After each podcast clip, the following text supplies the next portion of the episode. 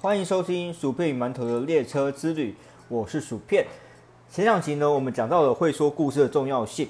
那这一集，我想要来跟大大家聊聊故事跟个人品牌的关联。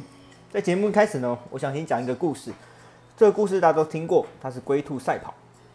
乌龟先生从小就被教导要有耐心，不要轻言放弃。即使他走得比别人慢，他还是相信只要坚持走在正确的道路上，就一定能到达终点。由于父母亲呢一直这样跟他说，也做给他看，所以他就将这个精神深入到自己的骨髓里面。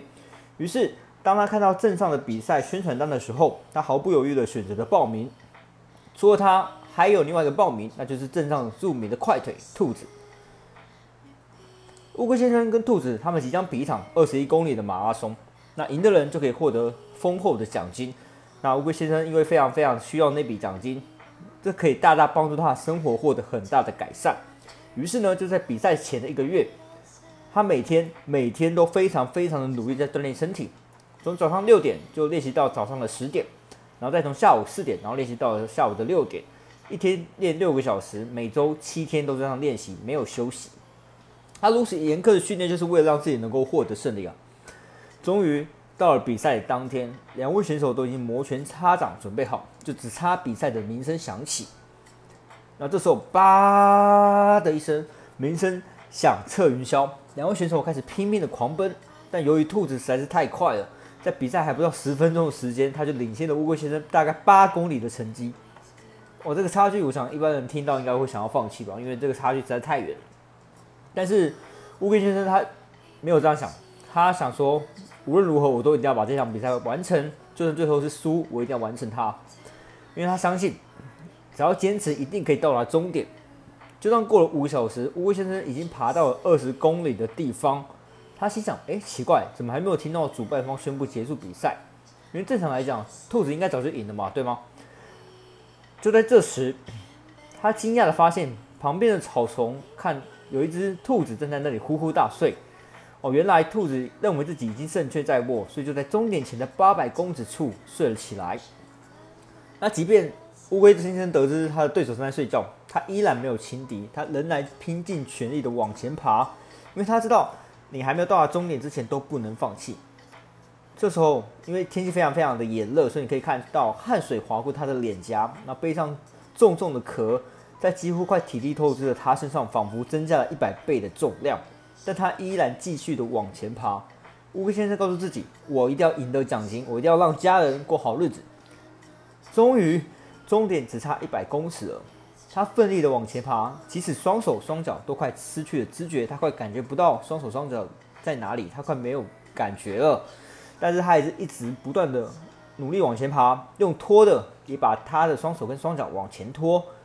就这样，五十、四十。三十，他心里一边数着倒数几公尺，一边不断的向前爬。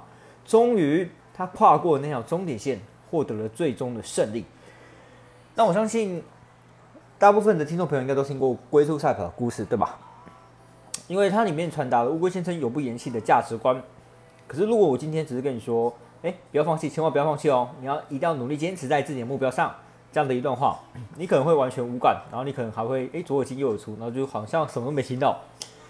可是，如果我今天是跟你讲龟兔赛跑这个故事，或许你不会记得我到底讲了什么内容，但是你会知道故事主角也是乌龟先生，他为什么会赢，是什么原因，然后你会记得听完故事后的感受还有获得。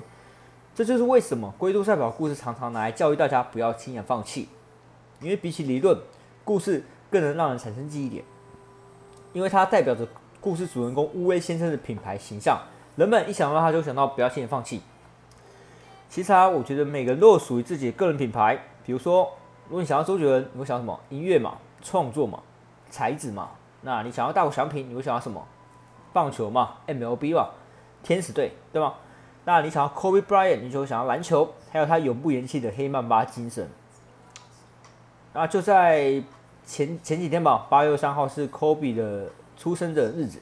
那昨天八月二十号，在美国那边有一个 Kobe 的日，是为了纪念 Kobe Bryant。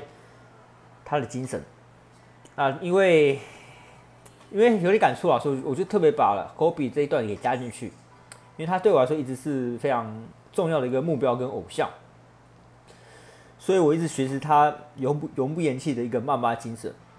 那 Kobe 他的个人品牌像那么的强大，因为他你想那么那么过了那么多年，还是每个人都知道 Kobe bryan 是谁，然后也没有人有办法取代他，因为他创造了自己的个人品牌。然后个人品牌有一个好处就是不容易被取代嘛，我刚才说了，而且它有独特性，每个人都有属于自己的形象，还有风格，这是我认为个人品牌是未来最大趋势的原因。像现在网上那么多的 YouTube 啊、网红啊、名人啊，甚至是 Podcaster，但是为什么还是很多人可以爆红？因为它有各自的特色，然后这个这个这个特色呢是没有人可以取代的。这也是为什么，不管是接配，不管是代言，都很注重代言人的形象。因为商品好不好虽然是最重要的，但人格特质也非常非常的重要。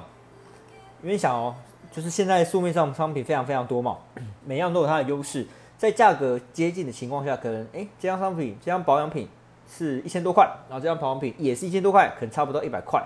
那为什么消费者一定要跟你买？因为他们支持你，他们是你的铁粉，所以不管你行销什么样的商品，都会跟你买。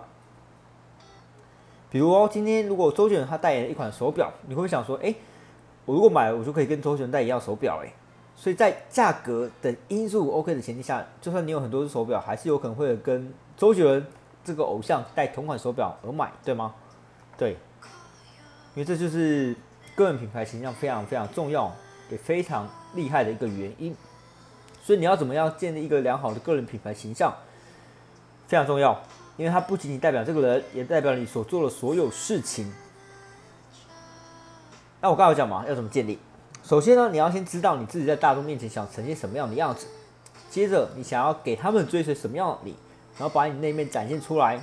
我不是叫你伪装哦，而是把潜藏在你灵魂里的那个性格展示出来。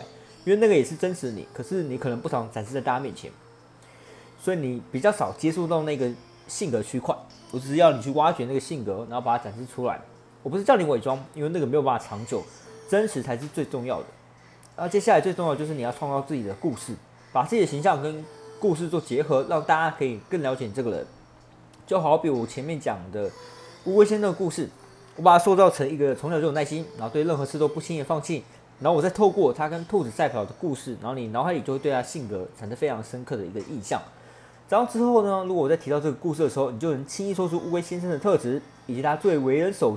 熟知的事迹，其实啊，我觉得建立个人品牌形象是一辈子的事情，所以千万不要心急，不然你可能会失去了自我。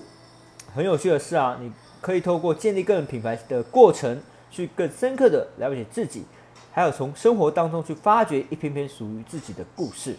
那最后呢，我想要祝福大家都能找到自我，创造属于你的人生故事。